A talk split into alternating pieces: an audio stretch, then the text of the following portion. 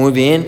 Amén. Ok, segunda, segunda, segunda de Juan, capítulo 1, amén. Eh, Vamos a leer eh, la semana pasada, hermanos, bueno, hace dos semanas comenzamos una serie en la, en la segunda carta de Juan titulada Caminando en la verdad, amén. Y vamos a hablar un poquito acerca de eso hoy. Y, y, hermano, vamos a ver los primeros tres versículos. Ah, no recuerdo cuándo fue la última vez que me costó tanto sacar una verdad de un pasaje, amén. Hoy sí, mire que pasé, pregúntale a la hermana Sabrina, noches, días, una semana completa tratando la manera de, de sacar ah, algo y, y- y yo creo que ah, ah, es muy interesante lo que vamos a ver hoy, amén. Ah, voy a tratar la manera de cubrirlo todo en un mensaje, aunque parezca que es muy poquito en estos tres versículos, hermano, bien me hubieran salido cuatro predicaciones. Amén. Y yo no quería que sacáramos cuatro predicaciones de unos tres versículos porque si no nunca vamos a salir. Pero ah, así que voy a tratar la manera de dárselo todo así de una manera más, más fácil. Segunda de Juan 1, del, ah, el capítulo que quiera, amén. No importa el capítulo, ábralo donde quiera. Amén. Ah, segunda de Juan, el capítulo que quiera. Vamos a leer del versículo 1 al versículo 3. Amén. Segunda de Juan. Recuerda, está cerca de Apocalipsis, ya está casi al final de su Biblia. Segunda de Juan dice así, el anciano, recuerden, el anciano se refiere a Juan, el anciano a la señora elegida y a sus hijos, a quienes yo amo en la verdad. Y no solo yo, sino también todos los que han conocido la verdad. A causa de la verdad que permanece en nosotros y estará para siempre con nosotros. Sea con vosotros gracia, misericordia y paz de Dios Padre y del Señor y del Señor Jesucristo, Hijo del Padre, en verdad y en amor. Amén. Hoy quiero predicar, hermano, bajo el título El fruto de la verdad. Amén. ¿Cuál es el fruto de la verdad? Y, y- y- vamos a estar ahí. ah, yo creo que va a ser ah, una de esas verdades, hermano, que son prácticas, ah, que nos van a ayudar a entender un poquito más. ah, y, y- hermano, yo quiero que ponga atención lo más que pueda, ya, y para que podamos todos captar lo que, lo que, lo que quiero ah, o lo que el pasaje está diciendo. Amén. So, una vez más, el título es El fruto de la verdad. Recuerdes el título de la serie que estamos teniendo es Caminando en la verdad. Queremos caminar en la verdad. Y hemos dicho, o al menos en el primer sermón dijimos que caminar en la verdad es cuando nuestra vida es un reflejo de Dios. Amén. Eso es caminar en la verdad. Cuando nuestra vida es un reflejo de Dios. Y hoy vamos a ver un poquito, hermano, acerca del fruto de la verdad. ¿Qué es lo que la verdad produce. Amén. Y, vamos a ver algunas verdades ahí que nos van a ayudar a todos. So, vamos a orar y vamos a pedirle a Dios que nos ayude, que nos dé entendimiento y vamos a comenzar. Amén. Vamos a orar. Mi buen Dios que estás en el cielo, te doy gracias por tu palabra, porque eres bueno con nosotros, Señor. Te pido que tú nos des la sabiduría que necesitamos, mi Dios, para poder entender ah, y comprender cuál es, ah, a mi Señor, la verdad. Y, y que nos ayudes a vivir por ella. Ayúdanos, Señor, a estar unidos como iglesia, Señor, ah, y, que nos ayudes a acercarnos a ti, que no nos quedemos, Señor, que todos estemos en la misma página, ah, mi Dios, que estemos caminando juntos y creciendo juntos, Señor. Te amamos mucho, en el nombre de Jesús oramos, amén y amén. Muy bien, hermanos, pueden sentarse. El fruto de la verdad. El fruto de la verdad. el fruto de la verdad.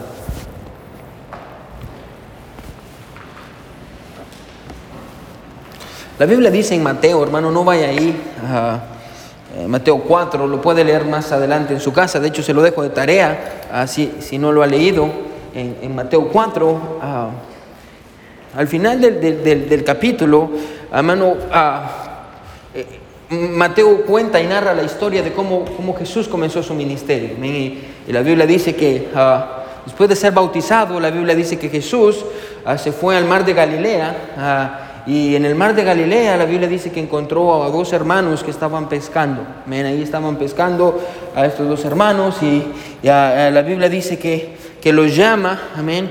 Ah, y los hermanos vienen con él. Después se- sí, la Biblia dice que sigue caminando por el mar de Galilea y encuentra a otros dos hermanos. Quiero que me sigan, amén, porque esto es importante. Eh, y la Biblia dice que Jesús sigue caminando y encuentra a otros dos hermanos. ah, y los ve, los hermanos están en el, bar- en el barco de su papá, su papá se llama Zebedeo, y ahí están ellos, ah, porque son pescadores, toda su vida ah, ah, han hecho eso, es el negocio familiar, su papá era pescador, y, obviamente entendemos que en ese tiempo era el negocio ya de, generación en generación, eran pescadores, y, y, la Biblia dice que ve Jesús a estos dos hombres que estaban ahí, y la Biblia dice que se acerca y les dice, síganme. Dejen lo que tienen y síganme. Y la Biblia dice que ellos dejan, no solo dejan sus redes, dice la Biblia, sino que dejan a su padre también. Dejan todo lo que tienen y empiezan a seguir a Jesús. El nombre de uno de esos hombres es Jacobo y el otro nombre es Juan. Juan. De hecho, es el apóstol que nos está escribiendo ah, esta carta. También es el que escribió el Evangelio según Juan, primera de Juan, segunda de Juan, tercera de Juan y el libro de Apocalipsis. Una gran porción ah, ah, del Nuevo Testamento escrito por, por Juan, el, más pequeño de los apóstoles. y, hermano, ese día, quiero que escuche ese día en Mateo 4, podríamos decirlo así, que Juan tuvo un encuentro con la verdad.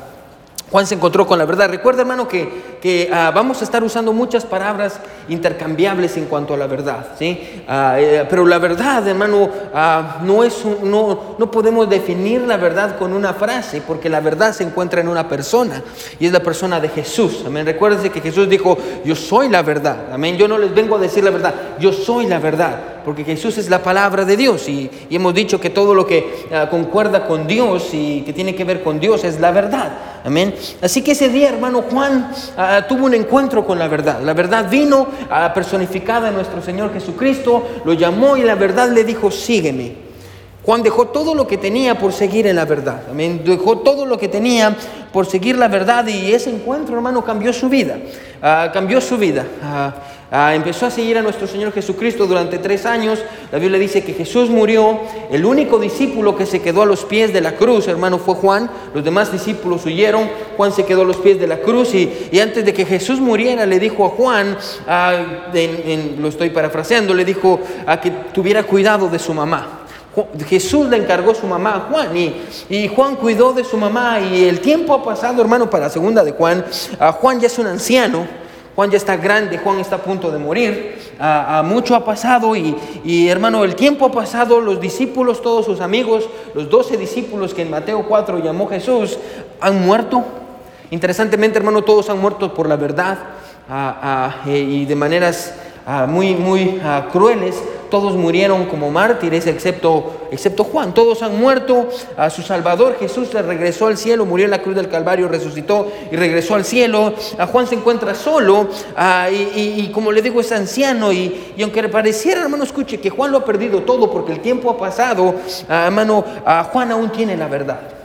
Juan aún tiene la verdad de su vida, ah, Juan ah, ah, tiene la verdad y, aún tiene el Evangelio de, nuestro Señor Jesucristo, la misma verdad con la que él se encontró muchos años atrás en Mateo 4.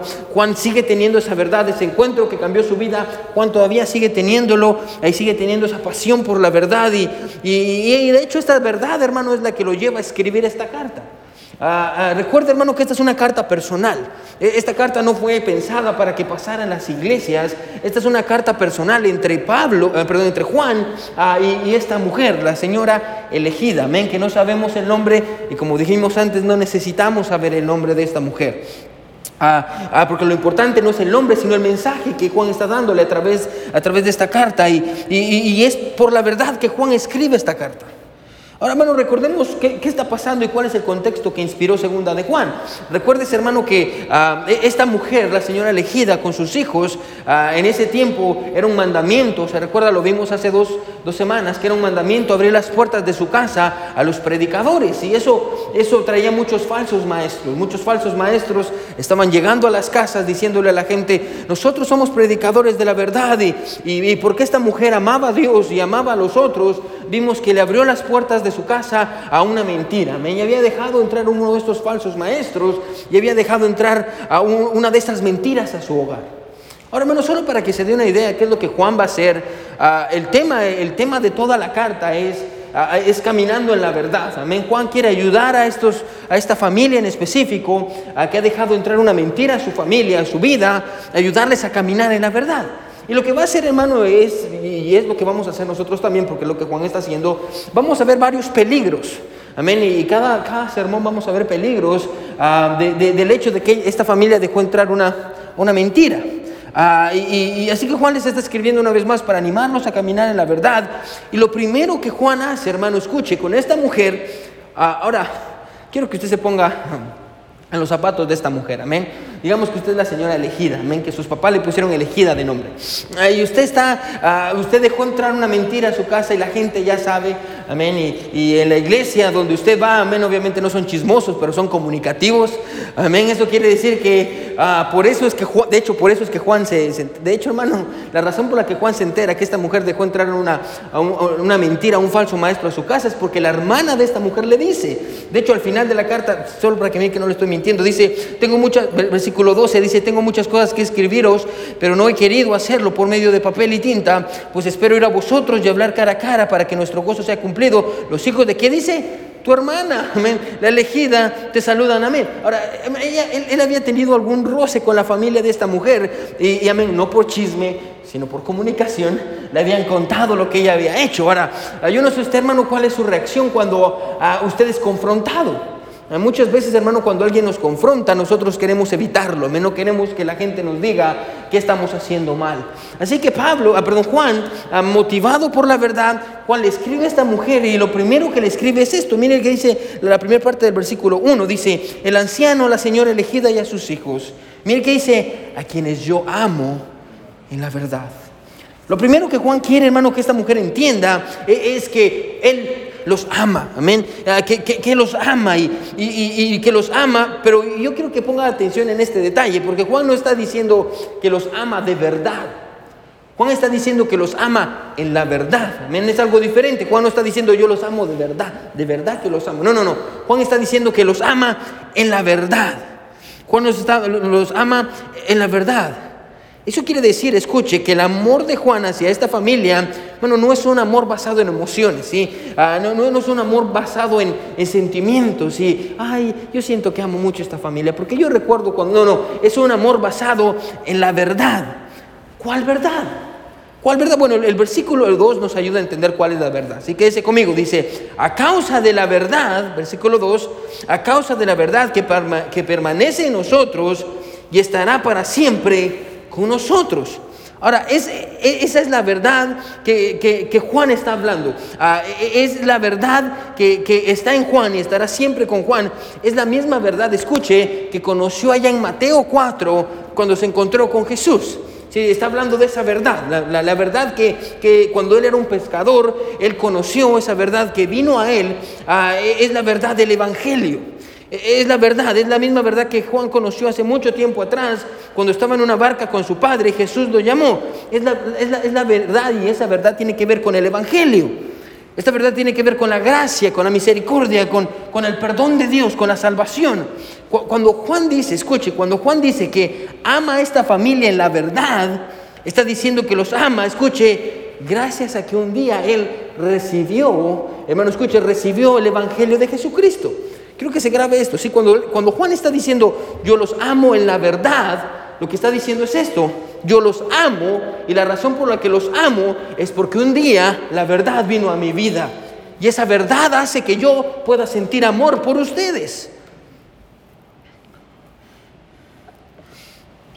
Ahora, hermano, quiero que escuche, ¿sí? Cuando, así que lo primero que yo quiero que aprendamos en esta noche es esto. Si está escribiendo, escriba esto, ¿sí? Lo primero que yo quiero que, que entiendas es esto, ¿sí? La verdad produce un amor genuino. La verdad produce amor. La verdad produce amor. Si lo quiere poner incluso de esta manera, hermano, el fruto de la verdad, hermano, es el amor. Sí, ese es el fruto. Eh, la verdad produce amor, ¿sí? Hermano, escuche, quiero que me siga, quiero que me mire aquí, sí, hermano. Amamos a otros, hermano, no porque otros se lo merecen. Porque yo sé que la gente a veces no a veces, una gran parte del tiempo nos va a fallar. Amén. Usted pone su confianza en la gente, la gente lo va a fallar, le va a fallar, la gente lo va a tratar mal. Amén. Amamos a otros no porque la gente se lo merece o, porque nosotros seamos mejores que ellos, porque en realidad no somos mejores que nadie. Y si usted piensa que es mejor que algún otro, la Biblia dice que debería de tener cuidado porque usted está muy pronto a caer. Amén. Ah, no amamos, escuche, porque otros se lo merezcan o porque seamos mejores que ellos o porque es un mandamiento. Quiero que escuche, sí, amamos Escuche, amamos a otros porque un día alguien nos amó a nosotros.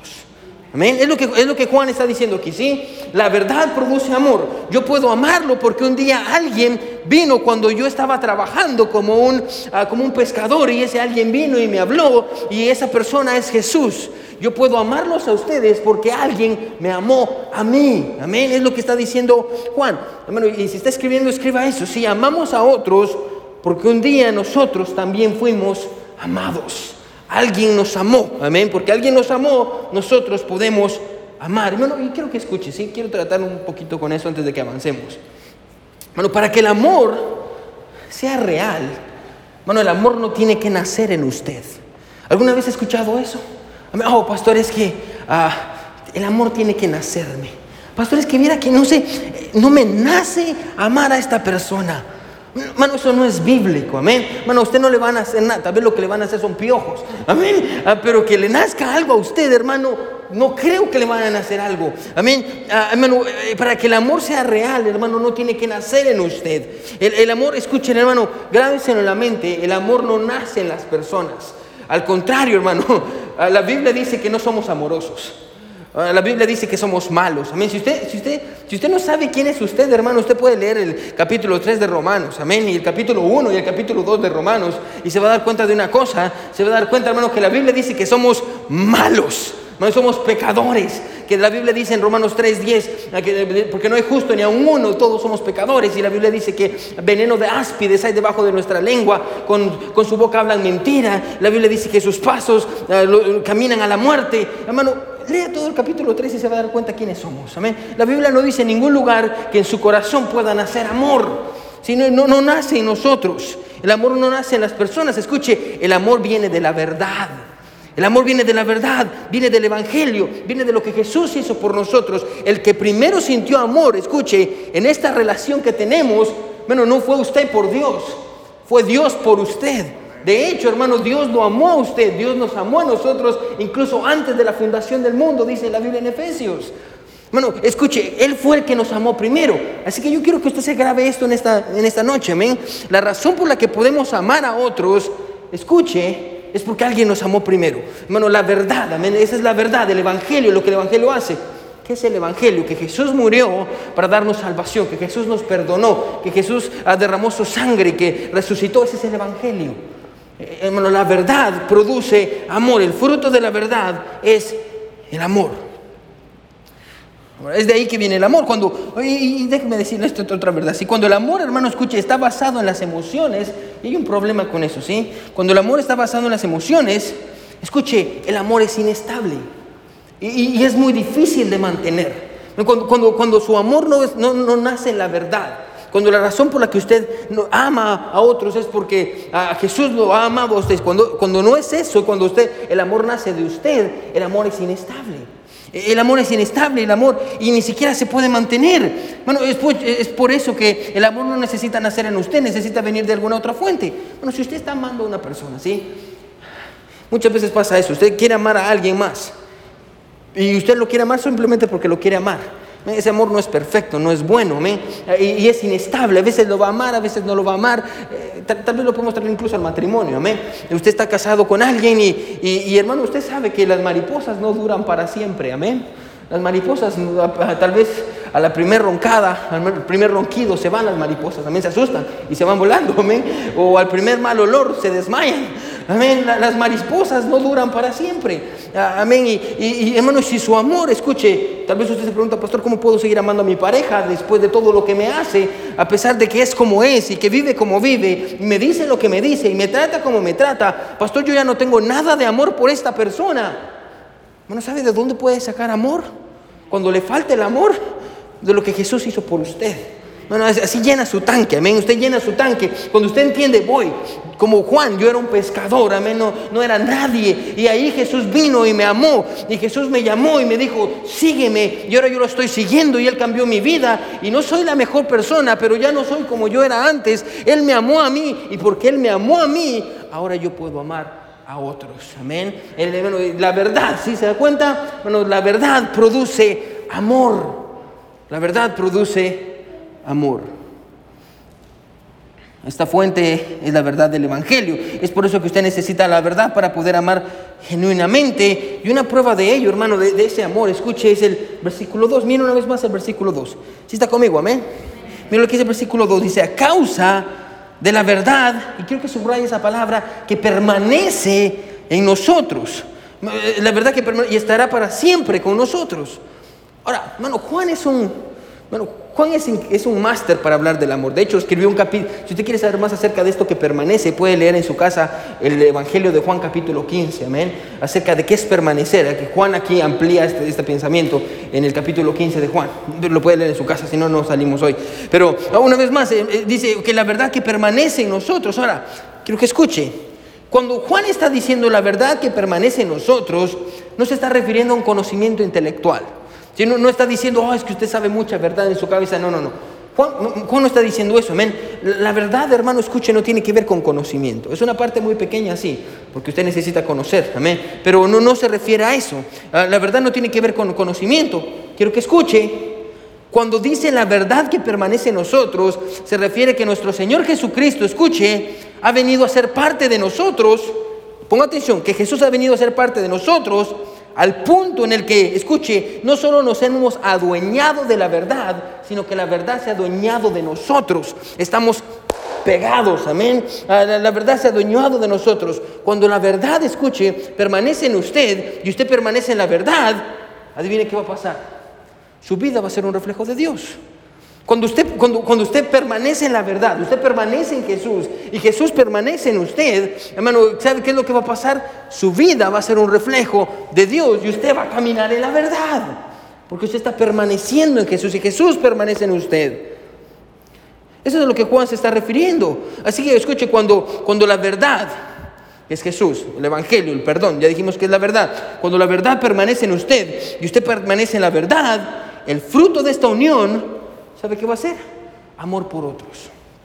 Grábeselo en su mente, ¿sí? Entre más usted permanezca en Jesús, más usted va a amar. Entre más usted pase tiempo con Jesús, Él le va a dar más amor por otros. Hermano, hay un, hay un libro muy bueno que se llama Amor y Respeto. Amén, que yo uso siempre para dar consejería. Ah, muy, muy bueno, Love and Respect, y está en español también. Es muy, muy bueno. y, básicamente el amor dice, el, amor, el, libro dice esto, dice que la mayoría de problemas, todos los problemas en el matrimonio suceden por esto. Quiero que me siga, ¿sí? El hombre necesita respeto y la mujer necesita amor. Es lo que la Biblia enseña. El hombre necesita respeto, necesita que su esposa y su familia lo respete. La mujer necesita que eh, su esposo y su familia la ame. La mujer necesita amor, el hombre necesita respeto. Entonces, la mayoría de problemas en el matrimonio siempre van a tener la misma raíz. Él no me ama, pastor. Y porque él no me ama a mí, yo no lo respeto. Y el otro lado, él dice, pero porque ella no me respeta a mí, yo no la amo. Es un ciclo, amén. Entonces alguien tiene que respetar. Cuando una mujer se siente, cuando una mujer se siente amada, la reacción de la mujer va a ser respetar a su esposo. Él me ama tanto a mí que yo lo respeto. Y cuando el hombre se siente respetado, lo que va a hacer es amar a su esposa. Voy, cuando yo vengo de la casa, mi esposa me cocina. Yo no sé cómo se siente respetado usted. Me, me, trata muy bien, me cuida. Voy, qué buena esposa tengo. ¿Sabe qué quiero hacer con mi esposa? Quiero amarla. ¿Ven? Ah, ahora, el libro, escuche, ahora usted lo puede leer y puede, puede, va a aprender mucho. Ahora, el libro dice esto, ¿sí? Que todos tenemos un tanque de amor.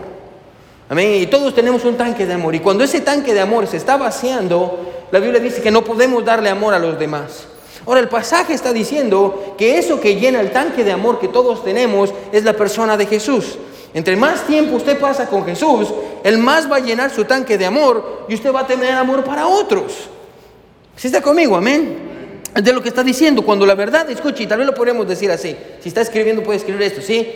Cuando la verdad aumenta en su vida, también aumenta el amor. Automáticamente, cuando, cuando la verdad aumenta en su vida, también aumenta el amor. Entre más tiempo pasa usted con Jesús, hermano, escuche, más amor va a tener por la gente. Se va a preocupar por los perdidos, se va a preocupar por la gente de afuera, va a amar a las personas de la iglesia. Hermano, ¿por qué? Porque usted está pasando tiempo en la verdad. Cuando la verdad aumenta en su vida, el amor también. Ahora, las verdades en la Biblia, hermano, escuchen para que usted pueda estudiar ¿Son verdaderas, son, son positivas o son negativas? Eso quiere decir que en este punto, si, si, si decimos, quédese conmigo, sí, que si yo paso más tiempo con Jesús, si la verdad aumenta, el amor aumenta, Si eso es verdad, escuche, eso quiere decir que por el otro lado, ponga atención, cuando el amor, cuando la verdad disminuye, el amor también disminuye. Entre menos verdad tenga usted, entre menos tiempo pase con Jesús, entre, entre más ignore a qué es el Evangelio, a menos lo que Jesús hizo por usted y su perdón y su amor y su gracia y su misericordia y todas las cosas que vienen con el Evangelio, bueno, entre menos tiempo usted pase en la verdad, ¿sabe qué va a pasar? Menos amor va a tener en usted. Ahora pensemos qué es lo contrario del amor. ¿Qué es lo contrario del amor? El odio, amén, el odio. Bueno, usted empieza a desarrollar algo en usted Usted empieza a sentirse enojado con la gente y usted no sabe por qué está enojado con todos y empieza a estar frustrado y empieza a estar enojado y frustrado y dice, pero ¿por qué siempre cuando alguien me habla yo quiero pegarle, yo estoy enojado con esa persona? Pastor, pero ¿por qué yo soy así? Pastor, tengo un enojo en mí que yo no puedo explicar. Hmm, ¿Qué es lo que dice la Biblia? Bueno, lo que Juan está diciendo aquí es que si su verdad, si usted disminuye la verdad, automáticamente también va a disminuir en su amor. Por eso es usted como usted es. ¿Qué es lo que necesito, pastor? Bueno, el pasaje dice, claro, permanezca en la verdad, pase tiempo con Jesús. Hermano, escuche, no es suficiente con que usted diga, yo tengo a Jesús. Jesús necesita tenerlo a usted. Eso es permanecer en la verdad. De igual manera, cuando la verdad disminuye, el amor también va a disminuir lo que le estaba diciendo. Incluso, escuche, podríamos decirlo, yo creo que es claro, ah, hermano, ah, cuando Juan le escribe a esta mujer, a su familia, hay una conexión. ¿Ya se dio cuenta? Dice, yo los amo en la verdad. Hay una conexión, yo, yo tengo una conexión con ustedes, lo que nos conecta, hay algo, hay, hay, algo que nos conecta, ¿sí? Ah, pero esto es lo interesante, porque tal vez usted dice, voy pastor, suena muy bonito, amén. Eh, Juan está conectado a esta mujer, pero ahora Juan va a pensar en nosotros. ¿Cómo así? Miren lo que hizo una vez más el versículo 1. Porque es bien interesante. Miren lo que dice el versículo 1. Dice, el, anciano, la señora elegida y a sus hijos, a quienes yo amo en la verdad. Ahí está la conexión. Amén. Pero mire qué dice. Y no solo yo, sino también todos los que han conocido la verdad. Ahora, ahora la relación ya no solo es entre Juan y esta señora. La relación es entre esta señora, escuche, y todos aquellos que han conocido la verdad. ¿Sabe qué? Eso también nos incluye a nosotros. También nos incluye a nosotros. La verdad que Juan quiere comunicarle a esta mujer, que, escuche, que ha dejado entrar una mentira a su hogar es esta. esta si está escribiendo, la verdad es que eh, eh, si está escribiendo, escriba esto, ¿sí? Lo que une a los creyentes no es el amor. Lo que une a los creyentes es la verdad. Es lo que está diciendo Juan. Escuche, recuerda, esta mujer dejó entrar una mentira a su hogar. Dejó entrar una mentira a su hogar. Y Juan está diciendo, lo que une a los creyentes, hermano, no es, no es eh, el amor, lo que une a los creyentes es la verdad. La verdad nos une. Bueno, lo que nos une, escuche, ponga atención. Bueno, no es que tenemos un buen tiempo aquí, amén. Y no es que, porque yo creo que tenemos un buen tiempo y nos reímos. El domingo pasado, hermano, eh, pasamos después del servicio buen tiempo, todos platicando, todos jugando, todos riéndonos. Me encantó el servicio del domingo. Pasamos un buen tiempo. Bueno, pero lo que nos une, escuche, no es el buen tiempo que pasamos. Lo que nos une a los creyentes, escuche, es el Evangelio de Jesús. Lo que nos une es lo que Jesús hizo por nosotros en la cruz del Calvario. Es la gracia de la cruz, es el perdón de pecados, es la vida que tenemos en Dios. Escuche, lo que nos une, hermano, no es un sentimiento. Lo que nos une es una verdad. Y es que Jesús dio su vida por nosotros. Eso nos une. Eso nos une. Lo que nos une no es el amor. Lo que nos une es la verdad. Y recuerden lo que dijimos antes. Cuando el amor, bueno, cuando, cuando el amor está basado en las emociones, el amor es inestable. ¿Se recuerda que dijimos eso? Y a la larga no se puede mantener. Ahora, lo mismo pasa con la unidad de la iglesia. Bueno, si, si lo que nos une, escuche, es el amor, bueno, van a haber ocasiones en las cuales usted no va a sentir esa unión. Bueno, y ponga atención y, escuche, y va a haber ocasiones en las que su amor no va a ser correspondido. Y usted va a venir a la iglesia y de pronto alguien le quitó su lugar. ¿Cómo le quitó su lugar? Usted se sienta siempre, pero alguien le quitó su lugar. O alguien en la iglesia lo, vio mal. No lo vio de la manera en la que lo tenía que ver, amén. o alguien escuche, le hizo algo en la iglesia, o lo vio feo, le dijo algo. Ah, ponga atención, hermano, ah, y, escuche, cuando, cuando lo que nos une es el amor, el amor es inestable y la unidad no se puede mantener. Cuando lo, cuando lo que nos une son emociones, hermano, las emociones vienen y van. Bueno, hay domingos en que usted viene bien contento, hermano, y viene con una sonrisa de oreja a oreja. Amén. Hay otros domingos en los que usted ni siquiera se bañó. Y usted está aquí porque su esposo o su esposa lo trajo de las orejas. Amén. Y, tal vez en la mañana usted estaba peleando con todos y, ah, para que vinieran a la iglesia temprano y no querían venir a la iglesia. Y usted estaba, ah, sí tengo problemas con todo el mundo. Y viene aquí y empieza a rematar con los hermanos. Bueno, si, si, escuche, si es una emoción la que nos une, bueno, las emociones y ese amor no es suficiente para mantenernos. No es suficiente para mantenernos. Mano, y, cuando escuche, y esto es lo que pasa, lo que pasa es que cuando lo que nos une, escuche, es inestable, lo que va a pasar es esto, que vamos a terminar dividiéndonos. Cada uno por su lado. Cada uno, porque está basado en las emociones. Es por eso, hermano, que lo que nos une no debe ser el amor, sino la verdad. Ahora pongámoslo así, ¿sí? para que le ayude a entender. El pasaje nos da tres elementos. Está, vamos a ponerlo así. Yo lo voy a poner en la pantalla, pero es más fácil así. Amén. Está la verdad. Quiero que me mire aquí, ¿sí? Está la verdad, ¿sí? Aquí está la verdad. Ahora, está la verdad. Está Juan. Amén. Juan. Podemos cambiar a Juan con la señora, porque está Juan. La verdad, aquí está Juan. Y por este lado aquí están todos aquellos que aman la verdad. ¿Sí está conmigo? Mírenme, aquí todos. Aquí es un triángulo, ¿sí? Aquí arriba está la verdad. Aquí al lado izquierdo está Juan. Lado derecho está todos los que aman la verdad. ¿Sabe qué? Vamos a poner un ejemplo. Vamos a, ya, uh, do you want to come? Ustedes dos, vengan para acá, me van a ayudar, ¿sí? Ya, voto bien, ya. Venga, sí, usted también, you too, come here. Ya, ya, y, y uh, Alexis, do you want to help me? Yeah, you want to help me, come here. You want to help me? Come here. You're to help me. Ahora, vamos a ponerlo así para que, para que ustedes puedan ver, porque yo, yo, yo los vi que decían, men, yo quiero participar, amén. Yo los vi en su corazoncito y en sus caritas de, de angelitos que tenían, amén. Ahora, vengan para acá, amén. Ahora, Vamos a decirlo aquí. Okay. Hay tres elementos en el pasaje. No sé si me va a salir bien esto aquí, pero, esperemos que sí. Amén. Ahora hay tres elementos en el pasaje. Está la, la, la ¿quién puede ser verdad? Ah, vamos a usted va a ser verdad. Me venga para acá. She's busy doing nothing, but it doesn't matter. Amén. Ella es la verdad, ¿ok? Ah, ah, okay. Aquí. Ella es la verdad. ¿Quién es ella? La verdad, amén. You're la verdad. Ella es la verdad, ¿sí? usted va a ser Juan, amén. You come here. Véngase para acá, ¿sí? Usted va a ser, va a ser Juan. Él es, ¿quién es él? Juan, amén. Muy bien, Juan.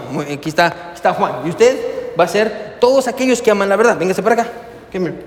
Ahora, les voy a decir qué es lo que va a pasar. Ponga atención. Hay tres elementos. Si dijimos que lo que nos une, ¿qué es lo que nos une? La verdad. Amén. Aquí está la verdad. Atención. ¿Qué es aquí? ¿Sí? Ahora es un triángulo. Ponga atención. Aquí está Juan. Vamos a cambiar el nombre de Juan por cualquier nombre de nosotros. Amén. Jasmine.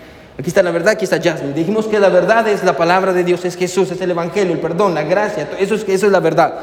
Entre más Él se acerque, escuche a la verdad, ponga atención, y de pronto aquí tenemos todos aquellos que han creído también en la verdad, ella más se acerque también a la verdad, ¿qué es lo que va a pasar? Ellos también se van a acercar. Amén. You can go, you can go. Ya, muy bien. Gracias, son un amor ustedes. Good job. ¿Sí? Es un triángulo. Amén. Escuche, entre más usted se acerque a la verdad, más cerca va a estar de aquellos que se quieren acercar a la verdad.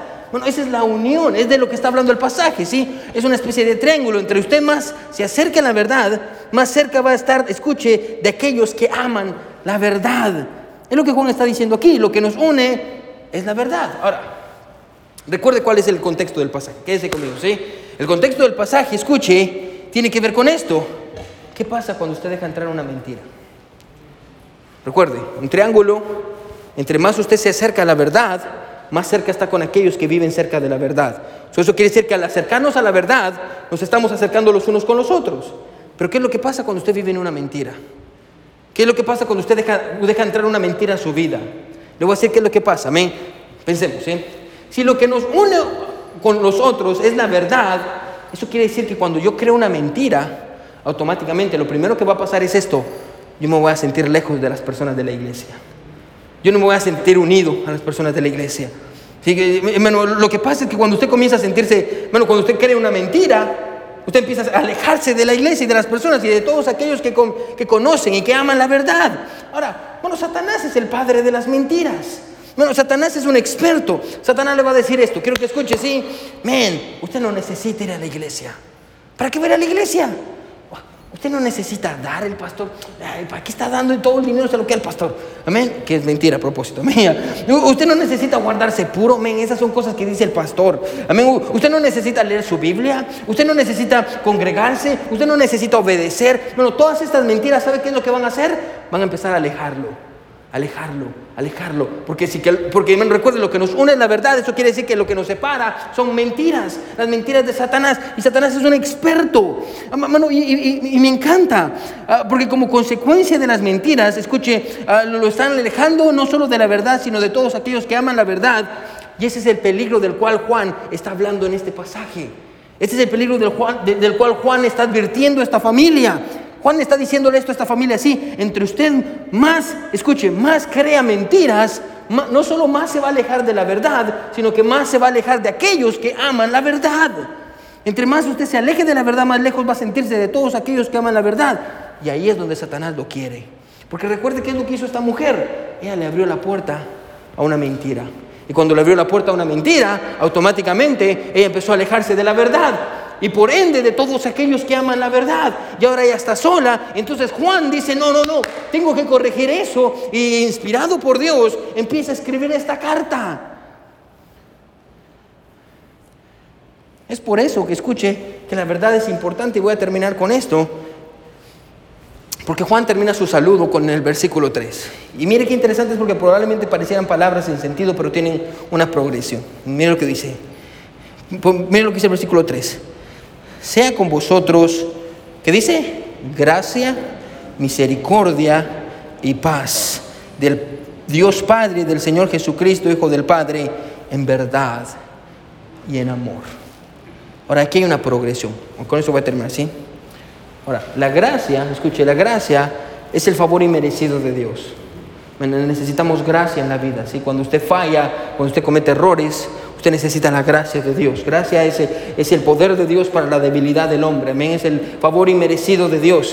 Ah, por gracia, se recuerda cuando dijimos de Juan en Mateo 4, ah, por gracia Jesús se acercó a Juan. No fue porque Juan hiciera algo, fue porque Jesús quería hacer algo. Y eso es gracia. ¿sí? Eh, eh, gracia, gracia es el favor inmerecido de Dios. Ahora, la gracia, escuche, produce una cosa. La gracia produce misericordia. Ponga atención, si la gracia, el favor inmerecido de Dios produce misericordia. ¿Qué es misericordia? Dios no nos da lo que merecemos. Sí, misericordia es que Dios no nos da lo que merecemos. Merecemos que Dios nos castigue porque nos olvidamos de Él, porque le fallamos. Merecemos lo peor de parte de Él porque no somos buenos. Pero la gracia de Jesús, el favor inmerecido de Dios, produce misericordia. ¿Qué es la misericordia? Que Dios no nos da lo que merecemos. Y eso, escuche, a su vez, ¿sabe qué produce? Produce paz. Usted está tranquilo porque sabe que tiene la misericordia de Dios. Entonces, esa es la progresión, ponga atención. La gracia produce misericordia y la misericordia produce paz en la vida del creyente. Y todo esto, escuche, es gracias a la obra de nuestro Señor, a Jesucristo en la cruz. Me encanta, porque lo que Juan le está diciendo a esta mujer es esto, ¿sí? La verdad, escuche, la verdad bendice a los creyentes. La verdad bendice a los creyentes.